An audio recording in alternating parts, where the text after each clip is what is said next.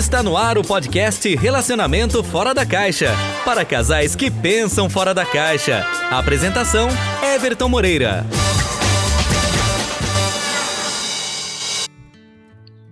Olá pessoal, sejam bem-vindos a mais um podcast Relacionamento Fora da Caixa.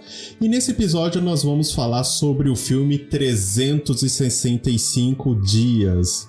E para aproveitar esse, esse filme que está causando frisson na, na internet inteira, eu vou aproveitar o que a gente tem no, no instituto chamado Movie and Books, que é um grupo onde a gente discute sobre filmes, livros relacionados a relacionamento e sexualidade.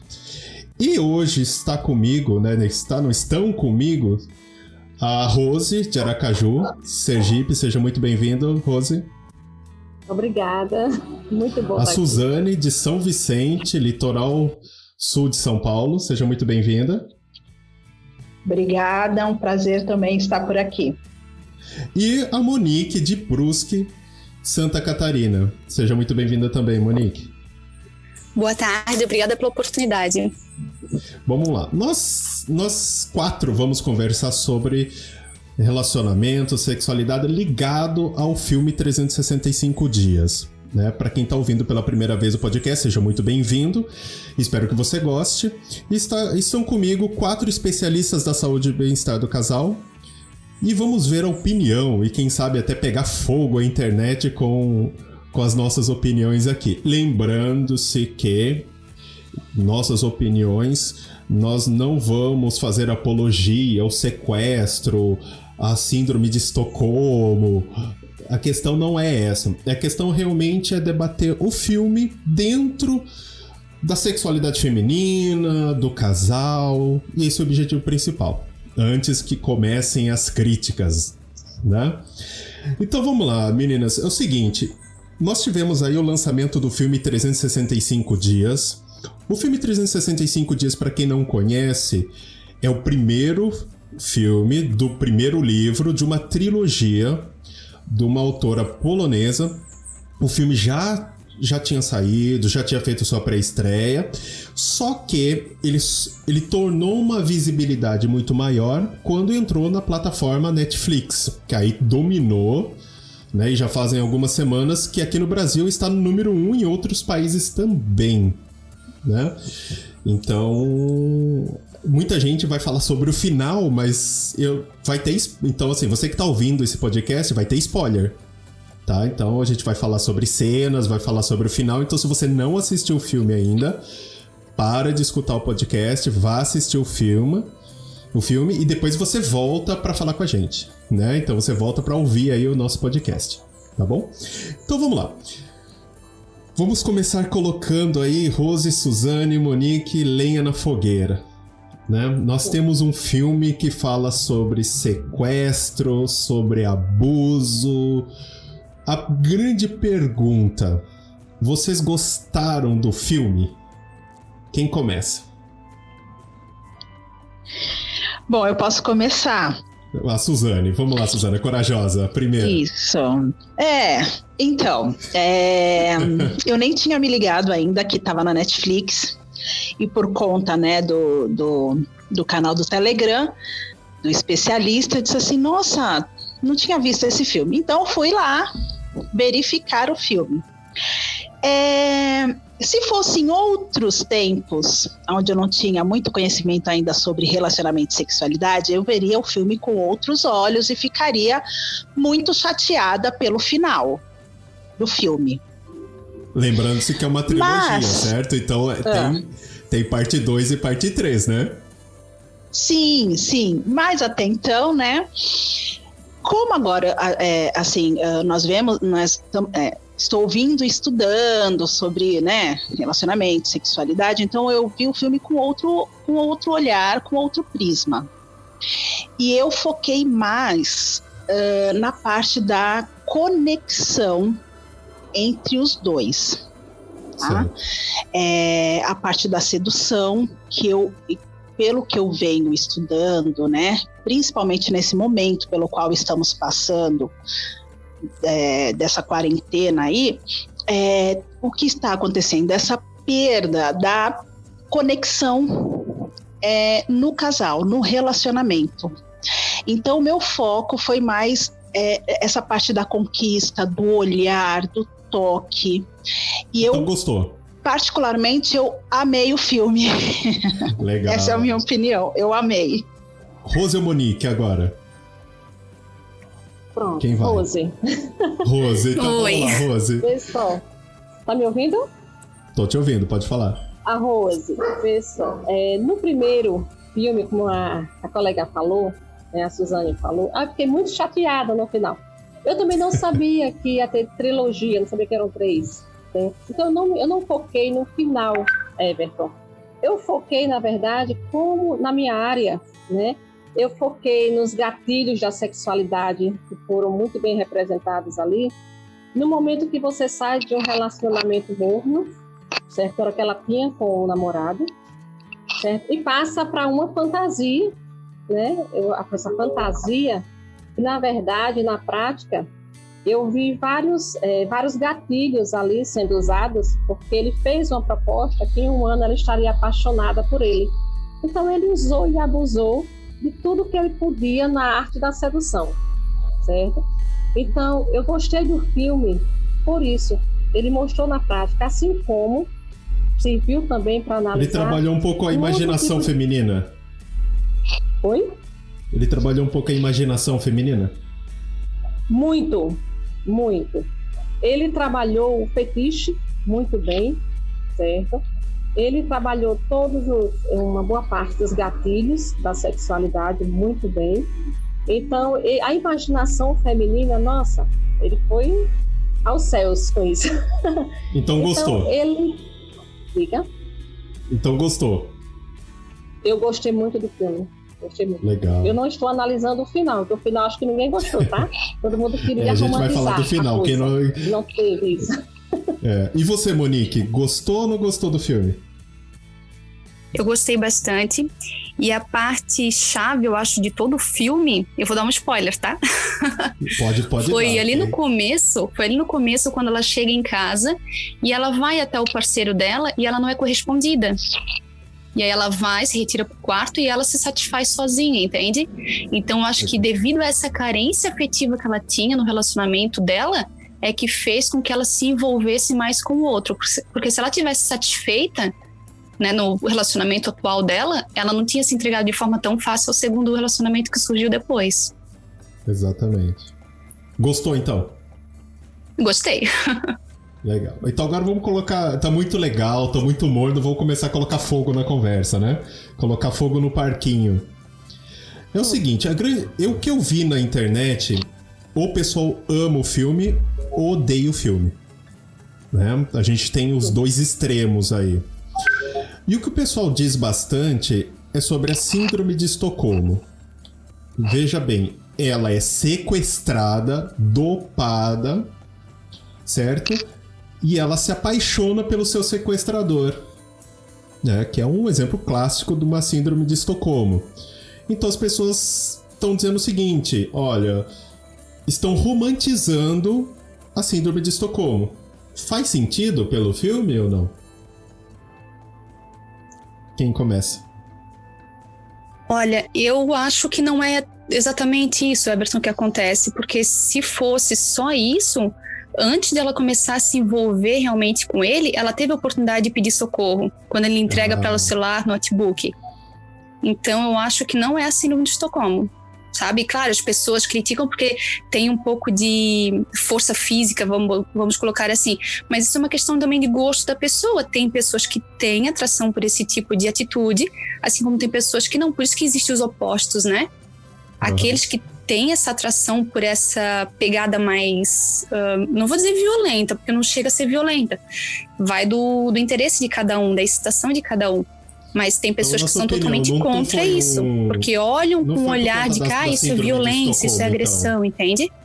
Então, eu acho que não é síndrome de Estocolmo, porque provavelmente ela, ela em si já tinha esse fetiche, entende? Ela se sentiu sensual ao estar com ele, por isso que ela, ela, ela viu a oportunidade de viver uma aventura. Por isso que ela não pediu socorro quando ela pôde. É, tenho, eu conversei com outras pessoas, né? E algumas pessoas falaram: olha, veja bem, ela, ela tenta fugir, ela vê ele matando um cara. Então meio que, cara, eu vou ter que ficar meio aqui quietinha na minha antes que eu morra também. E aí, para vocês, faz sentido essa parte? Bom, eu vou me colocar. é, então, eu não vejo como síndrome do Estocolmo. Eu, o que eu percebi é a, como ela tinha, que nem eu acho que foi a Rose que falou anteriormente, uma carência muito grande no relacionamento, onde ela é o quê? Ela é uma empresária, ela não é uma, uma pessoa, né, ela é uma pessoa inteligente, uh, né, que tem um, um cargo uh, bem uh, grande dentro de uma empresa, né? E se vê num relacionamento onde o marido pelo que a gente percebeu logo no, no início do filme, é o marido que tá ali jogando videogame, entendeu? A mulher linda e maravilhosa chega, né, uh, aberta, né, e, e, ele simplesmente a ignora. Então, eu, eu, pelo que eu observei, eu acho que por conta dessa carência afetiva, ela se deixou envolver. Lógico, tem todo um, aparato aí, né? Além do cara ser né, um deus grego, uh, tem uh, a parte financeira, né? Que lógico, poder aquisitivo. Mas é, tirando essa parte, eu creio que ela era muito carente no relacionamento, se deixou envolver e naquele momento onde ela vê é, ele matando, né? Eu eu acho que nesse momento ela já está envolvida. Lógico que ela sente receio, né? afinal de contas, o cara é um grande mafioso, mas eu creio que nesse momento ela já esteja gostando, entendeu? Essa é a minha opinião. E aí, Rose, você? Rose, Rose agora, veja só. É, houve realmente um sequestro, não vou negar, houve. Mas veja é. só, foi aquele sequestro que eu não vi a violência. Eu discuti com muitas pessoas também, Everton, sobre esse filme. Porque eu fui muito criticada quando eu disse que gostei do filme. Você é um absurdo, né? Então a gente ouve muita coisa. Só que veja só, ela foi sequestrada no primeiro momento, ela não foi maltratada fisicamente, psicologicamente é uma outra questão, que no início ela realmente ficou, teve o medo, a apreensão, a ansiedade, né? Os medos foram bem trabalhados logo depois, tanto é que ela desistiu de fugir, pois ela gostou de ser protegida. A carência que ela tinha anteriormente, da questão do homem, da masculinidade, que ela teve de sobra nesse, nessa outra fantasia dela, certo? Então ela não se viu mais como presa, ela não se viu mais sequestrada. Ela se viu como uma mulher cujo homem estava desejando, estava querendo estava brigando por ela. Então foi é. uma realidade totalmente diferente da que ela estava. Ela era uma executiva com um relacionamento morno, onde só tinha estresse e frieza. Era o que ela encontrava em casa, era frieza e estresse é. no trabalho. E de repente ela passa para um outro mundo, que é um mundo de fetiche de muitas mulheres, sim. Nós queremos um homem lindo daquele jeito, aquela masculinidade toda. Eu acho que tem a cena também quando ela logo né? perto do final, então... que ela vai com a amiga dela no apartamento. E uma das coisas que ela fala pra amiga é ela é aquela. É, sabe aquele homem que você sente protegido, que, que, que você tá sim, tá segura quando sim. está com ele. É, eu acho que tem muito isso. Fala, Nessa cena, eu acho que exemplifica bem o que você está falando, né? corpo, de se sentir desejada. Né? E, no, e no filme mostra muito bem que o desejo não foi imediato que ele já havia alimentando há um tempo esse desejo por ela. Né? Então há muita realmente fantasia nesse filme, certo?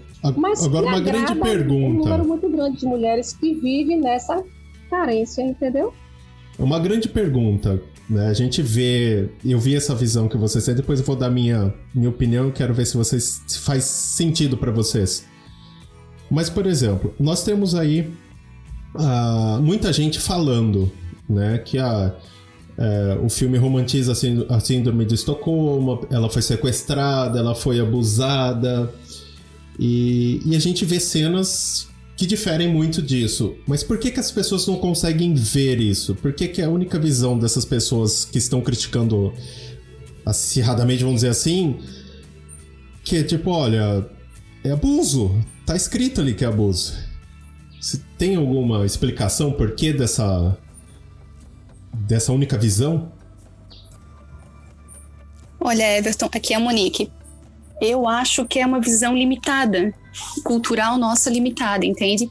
Porque como foi citada, ela é uma mulher de é uma empresária, né? Ela tem um alto cargo tudo mais. Então, na profissão dela, ela já tem um padrão, um nível assim de negociação, de estar tá no poder da situação. Então, no relacionamento dela, não podia, não podia estar tá colocando isso em prática também. E nesse relacionamento, por mais que o homem estava querendo conquistar ela, ela também fez muito jogo de sedução. Dá para perceber isso. Em muitos momentos, assim, ela se mostrava com interesse, mas ela tinha aquele poder de dizer: não, agora eu não quero. Entende? Então, dentro da sociedade eles não estão querendo ver essa parte também que apesar de ela ter sido sequestrada, ela estava no domínio da situação.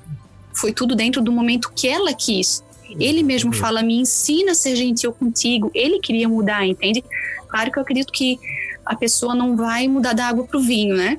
Mas ele queria ser a melhor versão dele para agradar ela. E essa parte ninguém tá querendo ver. Você sabe que eu vou dar minha opinião agora, vamos ver se faz sentido para vocês. Eu acho que esse filme uhum ele tem muito mais a ver com o empoderamento feminino. Talvez você tem. As pessoas têm que enxergar mais com a visão dela do que dele. Isso. Vamos, acompanhe comigo. Isso mesmo na que eu senti. Cena, é, na primeira cena, mostra ele e ela em situações de poder. Os dois demonstrando quanto poderosos podem ser. Certo? Aí mostra duas cenas. Ele frustrado pelo trabalho dele e ela frustrada com o relacionamento com o namorado dela. Certo? Aí ela é sequestrada e ele chega lá e é uma situação realmente que vê ele matando alguém, então peraí, certo? Só que eu acho que. É, aí eu acho que começa a tomar forma. Ela, por ser. E a primeira cena onde elas pegam o vibrador e tal e se masturbam é, e eu acredito que o filme já começou com o pé no peito, né? As duas primeiras cenas já foram duas cenas extremamente tipo, olha, esse filme você entender para que que serve. E logo em seguida, ela eu acho que ela com a situação do sequestro, por onde ela tava e aquela coisa de dominação, eu acho que ela já começou a sentir prazer por aquilo. E a gente vê que ela, a todo momento, e eu acho que mostra muito isso nas cenas seguintes, quando ela acorda de manhã, quando ela vai tomar café da manhã, ela manda no empregado do cara. Né? É mais uma demonstração de poder da mulher. Tipo, tudo bem, eu posso ser a vítima, mas eu vou escolher não ser a vítima. Faz sentido ou não? Sim. Faz sentido sim. Faz. Faz, ou sou eu tô vendo, tô dando minha visão, né? Quer dizer, nesse momento, ela escolhe não ser vítima. Pera aí, eu não sou vítima. Em vez de eu ser a caça, eu vou ser a caçadora. Faz sentido ou não? Faz. Veja só, Everton. É, a crítica maior do filme é porque hoje o foco é violência contra a mulher. Certo? Exatamente. No momento, no momento que ela é sequestrada, eu digo que eu faço parte de vários movimentos realmente de violência contra a mulher. Então, eu analiso, com minha visão é mais ampla nesse sentido do filme, a violência contra a mulher no momento do sequestro, que ela foi sequestrada, ela foi arrancada, literalmente, né? Ela foi retirada do meio dela, sem permissão nenhuma dela, tá? Mas nesse momento que ela foi retirada, houve realmente a violência contra a mulher, não nesse nível que nós discutimos hoje, que nós vemos nas mídias, não, não nesse nível. Em outro, Aí parte para o empoderamento feminino, no momento que ela, ela deixa Exatamente. de ser a vítima e passa a ter noção do poder dela enquanto mulher em todo esse contexto, certo? O porquê do sequestro? Quando ela passa a conhecer a história. Quando ela consegue ver a foto dela naquela sala. Espera aí, então eu já faço parte dessa história há muito tempo. Ela passa a noção do poder dela de mulher, do poder feminino, que é muito forte nesse filme. Fortíssimo certo? Quando, na verdade, a violência contra a mulher já começou bem antes, quando ela ainda era casada, porque ela foi desprezada. E o desprezo é um tipo, sim, de violência. Ela já veio de um relacionamento é. abusivo, né? Quer queira ou não. Já, já. E as pessoas não se tocaram para esse relacionamento não. abusivo porque não visualizaram a parte física da coisa. Eu então, acho que as pessoas não que querem aceitar. As pessoas que a violência contra a mulher, se for analisar dentro desse contexto, começa lá no relacionamento dela. É. Certo? Então, passamos para um outro, onde mostra realmente empoderamento. Ela diz que agora eu não sou vítima, agora eu quero dar as cartas. E ao mesmo eu acho tempo que, talvez que ela pelo fato as cartas, das... ela torna uma mulher moderna. Que ela quer ter um empoderamento, mas ela também quer ser protegida, ela também quer se sentir protegida. Eu acho que as é. pessoas não querem enxergar que não sei, a minha opinião, né, com que as pessoas com quem eu falei. Aí vocês podem me dizer. Não querem enxergar o seguinte, cara, eu gostei. Entendeu? Eu gostei. E no pier, depois que ela vai procurar os dois policiais, os dois policiais vêm, ele dá a opção: olha, você pode transformar sua vida em inferno, você pode aproveitar. E ela, com o poder, ela sorriu e falou: tá, tudo bem. Então vai ser do meu jeito. Eu quero isso, eu quero aquilo. E tudo bem.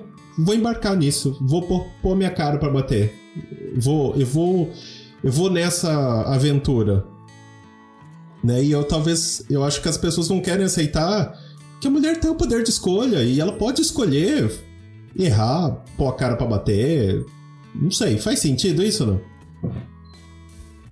Faz sentido sim. E até a gente pode dar um ter um olhar filosófico para esse sequestro de outras situações que sequestram a gente no nosso comodismo. Quantos casamentos estão naquela rotina, naquele monótono, aquela coisa monótona, e um dos dois trai, é um sequestro também da tua vida cômoda que tu tens. Às vezes acontece uma traição, a pessoa é arrancada daquela vida que tinha, jogada uma vida totalmente nova, com medos, com inseguranças, questões financeiras complicadas, mas ali a mulher escolhe também, ah, eu vou sofrer ou eu vou me reinventar, vou me empoderar. Claro que serve para o homem também, porque muitos homens também sofrem numa situação dessa. Mas a gente vê que as mulheres têm uma batalha diferente, geralmente quando tem filhos, né, se torna uma batalha diferente.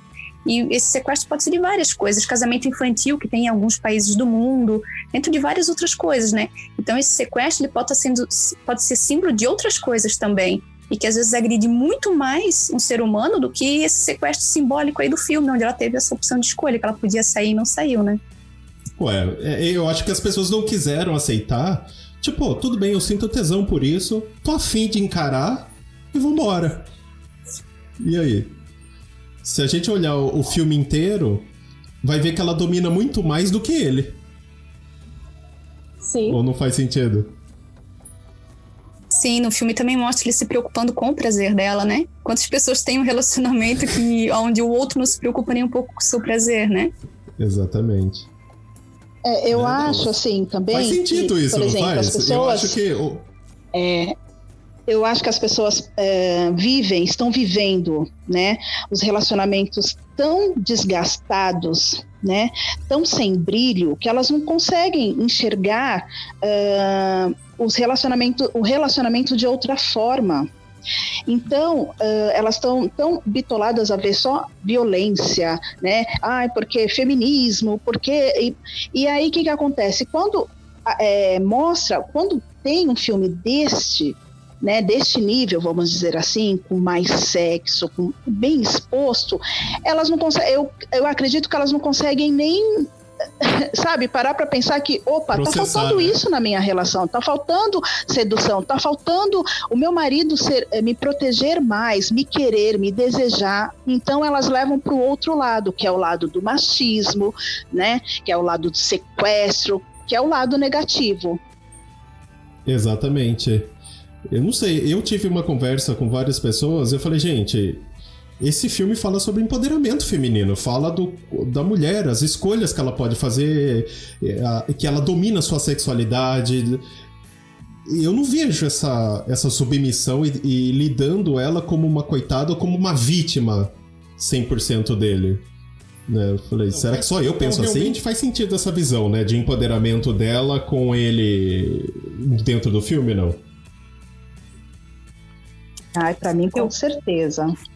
Eu também concordo. A gente percebe que ela cresceu, né? O personagem dela cresceu, assim, Não dentro é? do filme, em questão de segurança, em questão de sexualidade e tudo, né? Não, e eu vejo, eu, durante o filme, eu assisti o filme três vezes. para justamente ter uma visão, fazer as matérias, fazer podcast e tal, aquela coisa. Vi entrevista do, dos atores, né, eh, durante a divulgação do filme, falando sobre os personagens, enfim. Então eu tive esse. É, eu busquei essas informações. E, e, a gente vê, por exemplo, em algumas, algumas cenas do, do filme, que a gente vê que na primeira do café da manhã, que ela manda. Chega no pier, e ela chega, vai comprar o que ela quer, como que ela quer, e quando ele não nota ela, ela se sente tipo assim: como assim você não vai me olhar? Né? E eu acho que desde aquele primeiro momento do café da manhã em diante, ela já tinha escolhido ficar. Ela só tava fazendo um charme, vamos dizer assim. Faz sentido, não? Com certeza. É bem aquela questão do jogo da sedução. Ela pôde é? colocar toda aquela fantasia dela dominar, dela fazer o jogo em prática ali porque com o parceiro que ela tinha antes, ele não ia conseguir jogar com ela, entende? E ali ela achou um parceiro pro jogo da sedução. Não, e é engraçado que eu vejo as pessoas falando exatamente isso. Ah, não, porque ela foi sequestrada, é síndrome de Estocolmo. Eu não consigo ver isso no filme. Eu acredito que o sequestro pode ter dado algum peso na, né, lógico, pela situação, mas por um fetiche do sequestro, pô, alguém me levando, né? É, do que o, a síndrome, porque em nenhum momento ele deixou ela amarrada num calabouço, num porão, falando, oh, você me ama, você morre. Não, não é? Exato, em nenhum momento ele ameaçou ela que se ela não ficasse com ele, ela ia sofrer alguma outra coisa, né? Tanto que ela pergunta: "Ah, e o que que acontece?", né? Tipo, ele tem uma hora que ele fala: ah, "Não brinca comigo". Ela assim, ou o quê? Algo desse tipo, ela pergunta, né? Tipo assim, o que, que vai acontecer? E ele fica quieto, né? Porque assim, ele quer ter o tempo dele de aprender como jogar esse jogo dela, entende? Apesar de ah, teoricamente ele tá no domínio, né? Mas ele percebe que é ele que tá nos pés dela, digamos assim, né? Então, em nenhum momento ele ameaça ela. Ele só é como é. se ele é. pedisse tempo para ele aprender a lidar com a situação. E realmente, eu particularmente eu não vi a síndrome de Estocolmo presente da maneira com que as pessoas estão falando. E é engraçado, eu não sei se aconteceu isso com vocês. A pessoa, ah, esse filme às vezes a gente divulga, assista tal. Como você pode indicar um filme desse? Eu falo, ué, por quê? Ah, eu não gostei. Por que, que você não gostou? Ah, eu não gostei pelas cenas, pela violência. Aí eu coloco esse ponto de vista. A pessoa, é, eu esperava mais do filme. Tá, então fala para mim, o que, que você esperava mais? Aí a pessoa não sabe. Se você não sabe o que você espera, como que você vai comparar com o que você tem? Não é? Exato. Faz sentido, Se a pessoa não, é? não, tem um ponto, um ponto de onde ela queria chegar e tá reclamando com o caminho, digamos assim, né? não é? Ela ganha um, um, um presente, mas ela não pediu o presente que ela queria. Então, peraí se você não tem poder de comparação. Então esse é o grande, esse é o grande questão que eu quero que vocês coloquem aí. Na opinião de vocês, então, é presente a síndrome de Estocolmo como as pessoas estão falando? Na opinião de vocês?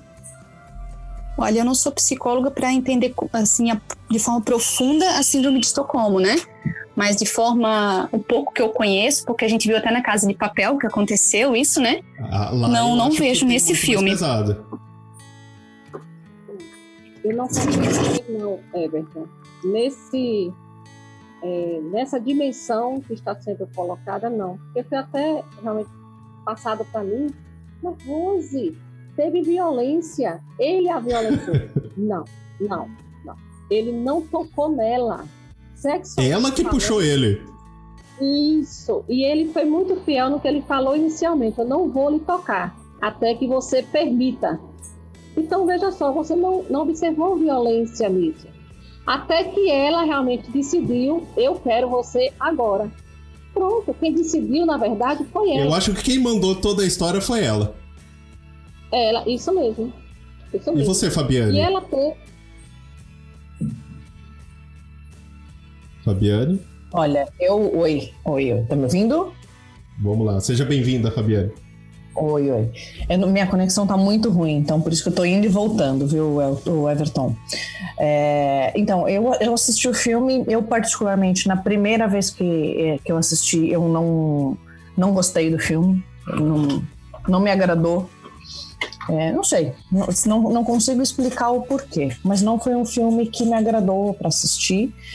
É, assisti uma segunda vez, já vi coisas um pouco, um pouco diferentes, né? Já comecei a, a mudar um pouco a minha visão. E agora, ouvindo o que vocês estão falando, realmente, olhando por esse lado, realmente. é, algumas coisas eu não estava conseguindo enxergar no, no filme. Né? Você sabe que eu tive eu essa percepção assistindo três vezes. Né? Não. Três vezes. Então eu, eu recomendo que você assista pelo menos três vezes. Eu tive que assistir três vezes para ter certeza do que eu tô falando. É, eu, eu particularmente, filme, assim, né? a primeira vez não, não me agradou o filme. Né? Eu, eu, na realidade, eu assisti o filme pela indicação até uh, que você havia feito, né? E eu, depois eu comecei a ver as pessoas comentando bastante. É, eu, eu, particularmente, no filme de 50 tons, para mim não foi nada uh, nada além, o nada como um é romance. né? É, então, as, tem pessoas que para mim já assistiram este filme, o 365, eh, já falando, ah, porque não tem nada a ver com os 50 tons. E eu já fui com outra expectativa. Eu fui exatamente para não ver, a, a, fazer essa comparação entre os dois, né? Mas, como eu falei, na primeira vez não assisti, na segunda vez assisti, e me agradou algumas coisas, outras não. Mas, como você falou, eu vou assistir uma terceira vez realmente para tirar teima. Mas sabe o que acontece? Eu tava discutindo é, com uma pessoa e não gostei do filme.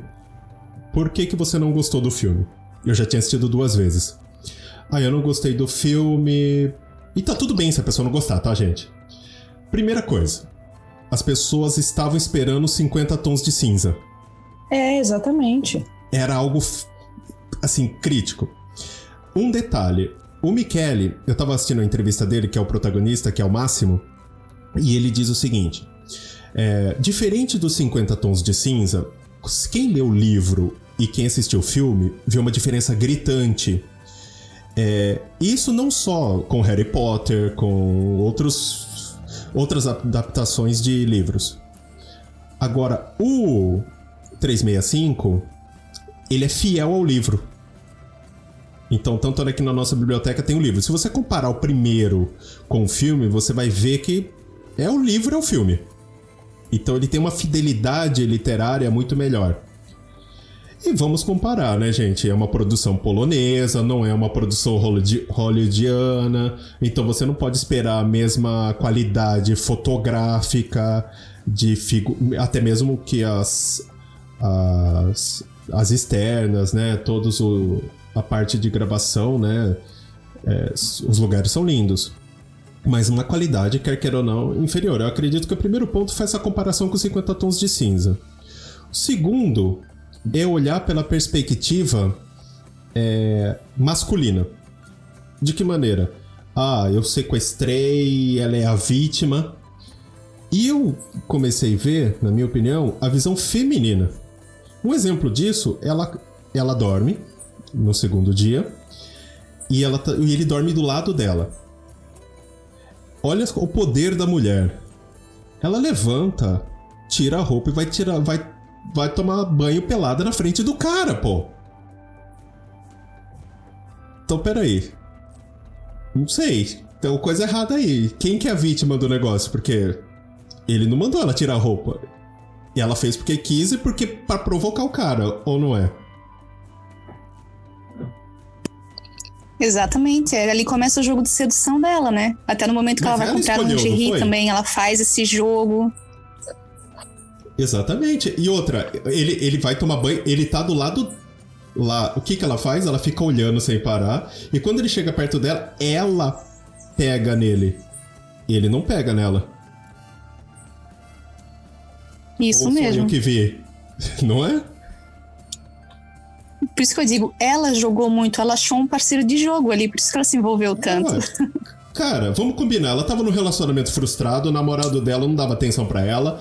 Ela tava totalmente. Tanto é que tem uma cena que ela tá chorando antes do sequestro. E ela foi andar sozinha na rua para poder espairecer. Ela chega lá, cara é sequestrada, o cara é bonito, lindo. É, chega lá Eu acho seguinte, que ela juntou, olha. Eu tô achando na realidade ela juntou útil ao agradável. Pô, Já que estamos é aqui, vamos aqui mesmo. E eu acho que a grande, na minha opinião, não sei vocês mulheres, especialistas também. Eu acho que o grande problema do público é aceitar o poderamento feminino. Eu escolho sentir tesão, eu escolho provocar o meu parceiro. Eu escolho sair do relacionamento ruim e meter a cara em alguma coisa nova. Ou, ou tô viajando? Isso.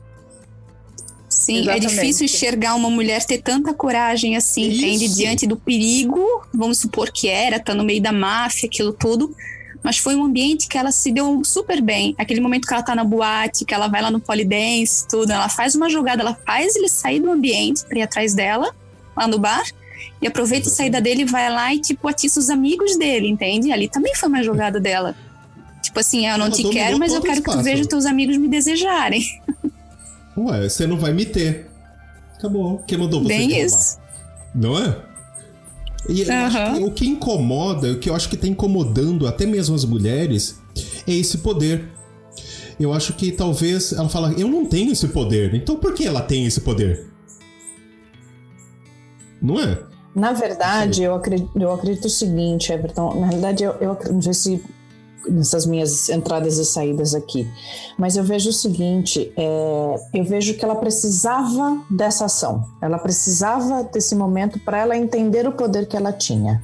Exatamente né? É, é, eu, inteiro, foi na verdade opinião. foi um despertar para ela, porque ela tinha aquele poder, né? Logo como você falou, as primeiras cenas do filme realmente e ela é são é resolvida, né? Ela tem o poder dela dar prazer para ela mesma do jeito que ela quer. Você pode ver que a primeira Exato. cena é isso, né? Exatamente. Então, assim, é, é, exatamente esse poder que já, já demonstra no início do filme, eu vejo por esse lado, tá? Mas em virtude desse relacionamento, do comodismo que ela vive, ela não quer sair dessa zona de conforto. E ela precisava desse start para realmente ela tomar alguma atitude, ela ter uma mudança, tanto de vida quanto de relacionamento. Foi só um empurrãozinho que ele deu para ela mostrar o que essa mulher seria capaz. Ah, eu acho o seguinte, ela, ela, tomou. Eu acho o seguinte, olha, eu, eu fui sequestrada, fui dopada, eu vi um cara matando outro cara, sentou e pensou: eu posso chorar ser vítima ou eu posso não agir como vítima. E ela desceu no café da manhã, que é onde ela começa a mostrar o poder dela. Que é a primeira cena onde ela manda no funcionário dele e o cara dá risada. Fala, pô, tipo, cara, você acabou de chegar já tá mandando? Não é? Isso. E um fato interessante é que ele justifica para ela o porquê que ele mata aquele cara e é algo que, que deveria gerar empatia ao público. Não tô querendo aqui, né, dizer que ah, tem que ser por aí assassinando, mas ele assassina um pedófilo, entende? Então aquele também, de certa forma, gera uma empatia pela causa, entende? Pelo que ele fez, né? Porque assim, ah, não foi, eu matei é ele por qualquer coisa, né? Ele vai e se justifica a ela dizendo que eles não aceitam esse tipo de coisa, né? Mas sabe o que acontece? O problema foi ela sentiu tesão e segurança, sei lá, quem é psicólogo pode dizer melhor, pelo poder que ele exerceu ali, na minha opinião. Não sei. Com certeza. Não é? e é, meio que se mostrou um justiceiro, né? Mas tipo, pro lado cara, bom, esse né? cara é muito foda, meu. tipo. Não, e, e, depois a gente tem a cena que ela levanta, vai tomar banho e tal. Tem a cena do avião que é, que é fantástica. Aí chega na Itália, ela vai chupar um sorvete. Cara, chupar um sorvete daquela forma lá é pra. Não tem dou conta, não. Não é? Ou seja, todo São as artimanhas tá, dela, né? Ela tá provocando, cara. Aí ela vai pro hotel. Os dois estão em quartos separados. Ela podia ir embora a hora que ela quisesse, porque não mostra nenhum segurança. Certo? Ela, de roupão, vai pro quarto do cara, senta e abre a perna. E aí? Isso não é poder feminino, é o quê? Não é? Sim, ela, ela já se sentia segura ali, né? Ela sabia que ele não ia violentá-la de forma alguma, que ele não ia forçar nada, né? Ela Exatamente. se sentia segura em jogar com ele, brincar nessas situações assim, né? Porque ela sabia que ela poderia dizer não e ele não ia avançar dali, né? Exatamente. Faz sentido ou não? Esse empoderamento? No, porque se a gente. Eu vejo isso no filme inteiro. Eu não vejo ela como vítima. Eu vejo ele querendo ser o rei da selva, mas na realidade ele foi um leãozinho. Foi bem isso. Não é? mesmo. é? É, ele, eu acho que ele, eu, eu acho que ele queria ser o, o, rei da selva, né? E no fundo, no fundo, ele também não, eu acredito que ele não esperava Exatamente. por essa força feminina nela. Exatamente. Não, e a gente vê, eu vejo isso ao longo do filme. A, a Fabiane que não gostou a primeira vez, você conseguiu enxergar essas, essas, essas visões que a gente está colocando agora? Sim, sim. É, por isso que eu falei, eu vou assistir mais uma terceira vez e ver e colocar todos esses apontamentos. Realmente, é, é. eu acredito o seguinte: é, essa questão da, da, da síndrome de Estocolmo que, você, que a gente, que as pessoas estão falando tanto, né? É, eu vejo o seguinte: foi um, como eu falei, é, foi só um, um pontapé inicial. Só foi um, um como eu posso dizer? Ai, me fugiu a palavra aqui que estava. Bom, enfim, é, na realidade eu vejo o seguinte: tudo bem, se, está, se iria acontecer, vou, vou utilizar do, do, meu poder, vou utilizar das minhas artimanhas para usufruir deste momento. Eu vejo por este lado. É, Posso estar muito enganado. Vou gastar, vou comprar as roupas que eu quero, vou gastar o dinheiro dele. Sim. E, e eu Exatamente. Eu tenho poder para isso. Eu, eu acho que é aí que é o ponto é, no livro e no filme mostra o que? A mulher não escolhendo ser vítima, mesmo uma situação ruim. Na minha opinião. E eu acho que é isso que está incomodando as pessoas. Porque as pessoas não querem aceitar o empoderamento feminino dessa maneira. E, e, querem vitimizar de qualquer forma a personagem. Não, ela é vítima. Não, ela não é vítima. Ela pode ter sido vítima. Mas eu ia momento, falar exatamente isso. Ela foi vítima, ela foi vítima. No, no começo. Isso, a partir do momento opinião. que ele deu a, que ele deu toda a liberdade para ela, que ela poderia ter ido embora no primeiro dia, a partir daí ela deixou de ser vítima. Quando ela liga para a mãe e ela Isso, fala, não, me ofereceram, né? Eu acho que a partir do momento que ela ligou para a mãe dela, que já foi no dia seguinte, se não me engano, e ela já falou, ó, me ofereceram um emprego aqui, acho que a partir dali daquele momento ela deixou de ser vítima. E na realidade ela, ela passou todo, ela todo assumiu o controle, o, eu acho. Exatamente. Eu acho que é bem isso. Faz sentido ou não esse pensamento? Para mim faz. Faz, não faz é, sim, total. Não, porque todo mundo que eu converso, eu falo, gente, vocês estão errados no filme. Assista esse filme com outra perspectiva, porque ela não, ela deixou de ser vítima. E eu acho que esse filme, o livro em si, as pessoas, eu vejo muito crítica negativa de que maneira? Ah, porque eu vi uma, uma comentário, não, porque romantiza a síndrome de Estocolmo, tá nessa fase do boy lixo, onde o homem faz o que quer da mulher. Falei, gente. Não. Eu devo ter um Ela que fez sério. o que ela quis dele, né? Não é? Porque falei, no, no momento que eles estão ali na lancha, nisso? ela usa e abusa dele à vontade dela, né? Exatamente. Né? Então, tipo, cara, tudo bem, elas eu, foi o que eu falei. As, ela foi vítima e quando ela liga pra mãe, quando ela tá no pier, que são as cenas decisivas, na minha opinião, onde ela decide não ser vítima e assume o controle de toda a narrativa depois do, do livro e do filme que vem em seguida, na minha opinião. E eu acho que o conceito mais gritante que as pessoas não querem aceitar e estão julgando que eles não querem aceitar que ela deixou de ser vítima, que ela assumiu e botou a cara e falou: quem manda sou eu. Eles não querem aceitar que a mulher tem esse poder e ela pode ter escolha, porque aí, na minha opinião, a mulher acaba tendo uma frustração dela. Se ela tem esse poder, se a mulher tem esse poder, por que, que eu não tenho? Não sei quem é psicóloga pode até dizer. Será que é uma frustração daquilo que ela não pode fazer em casa que ela vê na tela? Faz sentido, não? Eu acho que acontece isso sim, tá? Até a parte, assim, ó, daqueles, das relações com um pouco mais de, de sado, ali não chega a ter um sadomasoquismo igual aos 50 tons, né? Mas eu acredito que muita gente não quer assumir que se excita com esse tipo de, de é. ato devido a essa, essa que a gente está vivendo agora, que tudo se tornou violência, sabe? Tudo é agressivo, Não, tudo é politicamente correto, é submissão. Né? É, sabe, é uma coisa exagerada. Então as pessoas não querem admitir que sente um erotismo, que se excitam, né? Com esse tipo de cena. Então, aí, pra não admitir isso, prefere dizer que é ruim. É. Não sei, alguém tem uma opinião contrária? Acho que não, né? Não. É, e, não. e eu tenho um detalhe. É, no li aí no, tem o um segundo livro, né? Que eles vão fazer, o, provavelmente vai fazer o segundo filme, porque o sucesso foi muito grande. Mas é, eu acredito o seguinte: quando as pessoas falam, eu, eu falo o seguinte, gente, o, o livro que resultou o filme é uma fantasia.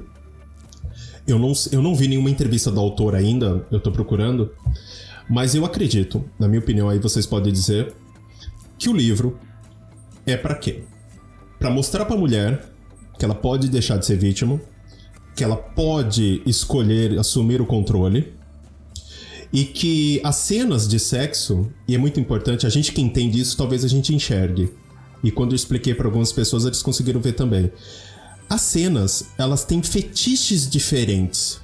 Eu conversei com uma pessoa que ela achou a cena do barco a coisa mais fantástica ou utópica do planeta. Eu não achei tão assim. Mas, né? Então, as diversas cenas que foram feitas foram vários fetiches que as mulheres podem ter e que o livro vão tirar ela daquele de casa, talvez que não tá tão legal, tá num relacionamento bacana, pro mundo de fantasia onde ela pode ter uma, uma perspectiva de uma fantasia sexual, falar que legal, eu posso sentir tesão por isso. Faz sentido ou não? Faz, Everton. Sim.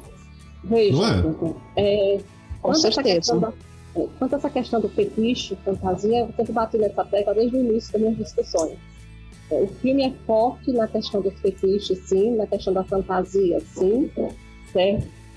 É, um bom número de mulheres tem essa fantasia, porque você ali resolveu a vida dela financeira, resolveu a vida dela de entrar, de se arrumar, de estar impecável, de ser sedutora, tudo ao mesmo tempo no filme.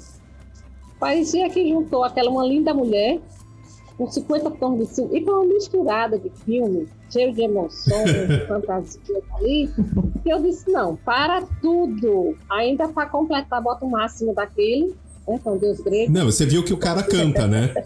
Vocês já ouviram a música dele ou não? Não, já. Não. Eu fui atrás, eu fui atrás para entender. Não, Sim, eu, vou, eu vou compartilhar, eu vou, eu vou compartilhar no Spotify. Tem uma música dele que eu adoro. Ele canta muito bem. Né? Eu sigo ele e ela no Instagram. Cara, ele canta muito bem. Então não é só bonito e atua. Ele canta muito bem. E só concluindo, é, a nível de fantasia, não foi só o homem bonito. Porque se fosse um homem bonito, mais um babaca, para muitas mulheres, não se queria clipe, entendeu? Ele foi aquela personificação de um deus grego, trazendo toda a fantasia dela sexual, de fetiches, vários e, várias, e vários gatilhos ali sendo acionados o tempo todo do filme, tá? E também a questão dela ser desejada o tempo inteiro. Ela foi desejada por minuto naquele filme.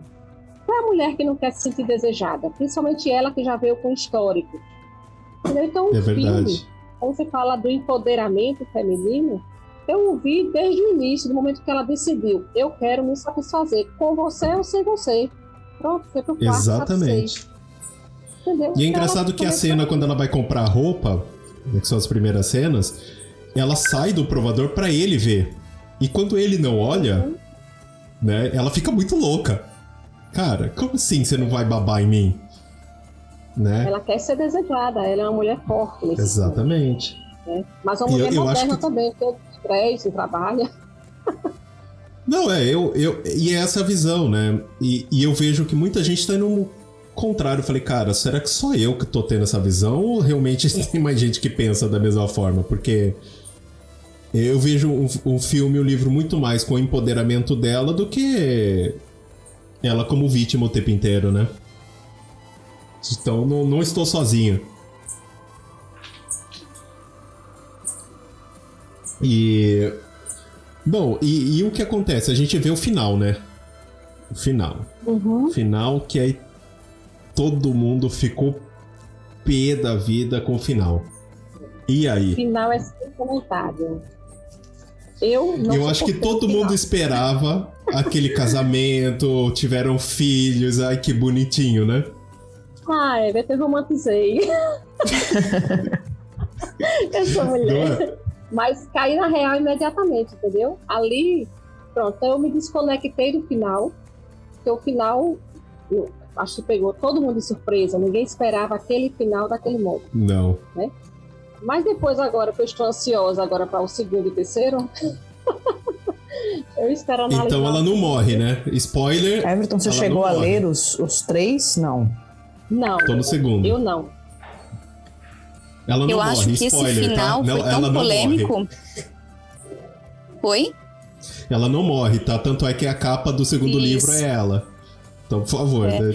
E eu, e eu acho que eles usaram esse final, assim, tipo, pra quem não leu ainda, né? Dá a impressão que ela morreu, né? Mas eles é. usaram a cena tão dramática no final para forçar mais ainda Você fala, a passou por tudo e ela morre? o quanto Como ele assim? ama. para fixar o quanto ele ama ela. Porque aquela cena dele ali no momento que ele, ele deduz que ela morreu, né? No momento que ele deduz, ele é uma coisa que dói em ti, sabe? A dor que ele sentiu. Isso que ele nem sabe que ela tá grávida ainda, né? Então, Não, nem sabe. A, a, impressão que dá é que essa cena ela foi justamente mais dramática para fixar essa mensagem, sabe? Que não era só que ele queria que o pessoal ficou com mais raiva do filme por conta assim. do final do que porque pelo todo o contexto, né? Sim. Não é? Muita gente fala, não.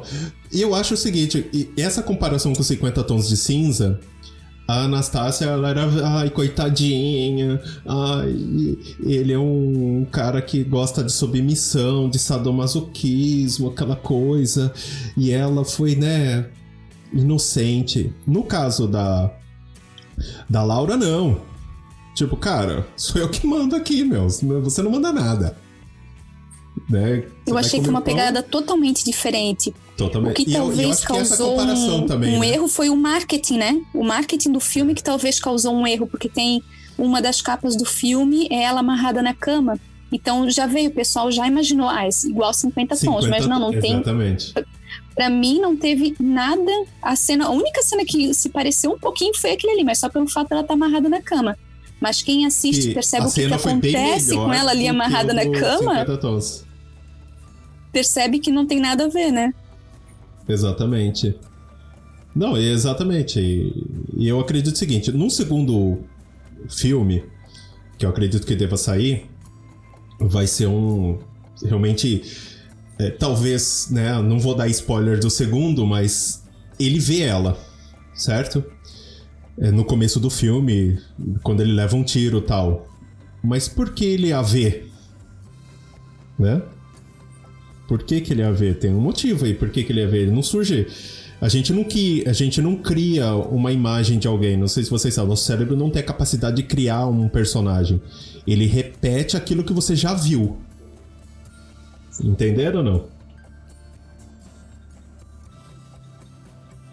Essa então, parte tem... ficou meio misteriosa no filme, não explica, é, né? Então, da onde é, que ele tirou segundo, essa imagem dela, né? É, no segundo vai vai, vai dar uma explicação um pouco melhor sobre isso. Né, vale a pena. Então, vocês aí que são alunos, entram na biblioteca e leiam o livro, porque vale a pena. Tu já leu os três, Everton? Eu chamei e caiu a ligação. Caiu a minha tô conexão. No, tá, tô no segundo. Ah, tá. Eu peguei o primeiro e depois tô no segundo. Bom, no, pra gente finalizar esse, esse debate de hoje, vamos analisar, fazer o, o, um lado mais polêmico. Teve ou não teve, então, a síndrome de Estocolmo? Na minha opinião, não. Monique, não. Não. Quem mais? Vamos fazer uma votação aí. Na, na minha opinião, também não. Nada a ver. A Suzane, não, não teve. Não teve. Dois votos não. Quem mais? Eu não percebi isso não, Everton. Rose também não, 3 a 0 que mais? Fabiane, Monique. Eu já votei não. Ah, já votou não, Fabiane? Everton, fazendo uma ponte com um outro livro que a gente tem ali na plataforma, que é As Cinco Linguagens do Amor, né? Exatamente. A gente poderia até, até usar uma ponte ali que ele usou uma linguagem sexual que ela era compatível com ela, entende? Exatamente. Ela não tinha isso no outro relacionamento e passou a ter uma linguagem compatível com a, com a dela nesse novo relacionamento. É verdade. E você acha que teve ou não a síndrome de Estocolmo? Pra mim, não. Quatro, não. Manuela, tá me ouvindo? Eu acho que Manuela não tá me ouvindo. Mas então nós tivemos aí unânime, ou seja, nós, nós somos os ETs, então, é isso? Porque todo mundo acha que. A, a Manuela falou que acha que não, então, 5 a 0 Então nós somos os. Então não tô sozinho, né? Então. Porque muita gente fala que tem e a gente fala que não tem. Né, que eu acho que faz muito mais sentido. E, e vocês acham, pra gente finalizar, que esse empoderamento do filme que o filme passa será absorvido por algumas mulheres? De uma forma positiva, assim, aquelas assim, que, relacionamentos, enfim. Aquelas, aquelas que já têm a sementinha do empoderamento, sim, vai nutrir, vai regar. Mas infelizmente, aquelas que estão querendo olhar, porque é uma escolha, né? Aquelas que estão querendo olhar com a visão de que ai, aquilo ali é machismo, aquilo ali é um sequestro, aquilo foi errado, todas essas coisas negativas, essa pessoa não vai conseguir absorver nada de bom, porque ela já criou uma barreira, ela já tem uma opinião fechada, mente fixada em outra coisa, e infelizmente não absorve, sabe? Então tem um falso empoderamento nelas, o um empoderamento de, ah, eu dou minha opinião, aquilo ali é errado, mas às vezes não tem o empoderamento da própria sexualidade, sabe? De eu olhar para aquilo ali, se citar aquilo, admitir que gosta daquilo. É, uma pessoa que pode falar, a Monique, a Monique não, a Fabiane. A Fabiane, Oi. ela assistiu o filme voltando. pela primeira vez, não gostou. A, a Fabiane falou que assistiu o filme e não gostou. Pela segunda vez já começou a mudar um pouco da ideia, né? E eu acho que muitas mulheres também vão estar nesse caminho, não é não, Fabiane? Tá me ouvindo? Alô? Oi, oi, oi, Everton, tá, minha conexão tá muito ruim. Desculpa, eu, eu vi que você, você me chamou, eu não ouvi, desculpa. Eu falei o seguinte: é, muitas mulheres, que nem no seu caso, não gostaram a primeira vez, mas assistiram a segunda, estão assistindo a terceira vez e, e vão acabar mudando. Você acha que vão acabar mudando um pouco de opinião? Eu acredito que sim. Se, se lógico, tiver disposto, a, a, se a pessoa estiver disposta a ver ou, por, por outros ângulos a história uma história por um ângulo feminista, feminino, uma história por um ângulo mais masculino. Se, se, se assistir de novo exatamente com a mesma linha de pensamento, vai, não vai gostar. Não vai gostar, né? Não, é eu, eu até penso. comentei, até comentei com meu esposo, né? Na hora que a gente tava assistindo, eu falei, ai, que filminho, sessão da tarde. Tirando essas cenas mais picantes, tá um, um filminho, sessão da tarde. Aí eu parei pra pensar depois que eu assisti de novo, falei, não, não é bem assim. Vamos, vamos olhar é. direito, vamos olhar com outros olhos, né? Vamos olhar com outras perspectivas. E realmente é um, é um filme para debater mesmo. E eu acho que depois eu da conversa de hoje, se você assistir pela terceira vez e depois falar pra gente, você vai ver que a sua opinião talvez mude ainda mais. E assim, ó, até tem aquela questão filosófica que eu falei antes, né? De olhar o sequestro como se fosse um outro evento de uma vida, da vida de uma mulher ou de um homem que tirasse ele da realidade que ele tá, entende? Né, tipo, ah, não quer fixar naquela questão que ah, o sequestro é violento, mas imagina como se fosse qualquer outro evento que desse uma reviravolta na vida da pessoa. E a pessoa ter escolha, escolha de dizer, não, então eu vou curtir esse momento, vou escolher ter os meus orgasmos, vou escolher ter, fazer minhas compras, conviver em meio de pessoas de poder e crescer no meio deles, que foi o que ela fez. Ou vou ficar na mesmice e vou ficar sofrendo, lamentando, né? Porque isso acontece é na vida de várias pessoas, essas reviravoltas, né? E eu acredito que esse filme tem um lado positivo até para nós, especialistas da saúde e bem-estar do casal. Por quê? É, eu imagino que seja um filme que trabalhe gatilhos da sexualidade em vários aspectos ao longo do filme para saber o que a mulher pode se excitar ou não. Trabalhar o empoderamento feminino. Então, nós, como especialistas da saúde e bem-estar do casal, é, eu acredito que seja um filme bem interessante para o nosso trabalho. Ou, ou vocês pensam diferente? Eu acho que serve muito sim. Hum?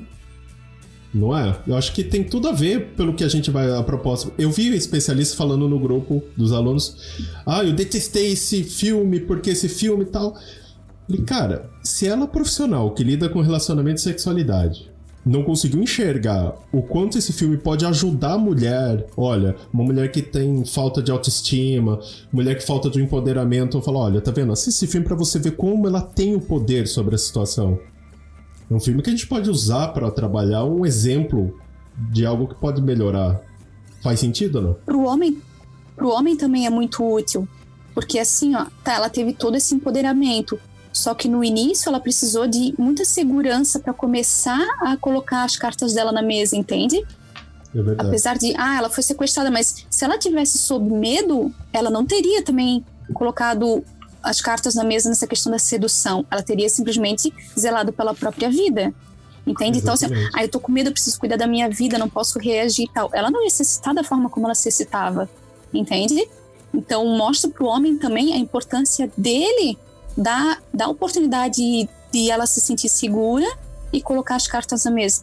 Eu até consultei uma moça esses dias, uma avaliação, que houve um estalo no momento da vida do casamento dela e ela aprendeu a, a ter orgasmos, vamos dizer assim, né?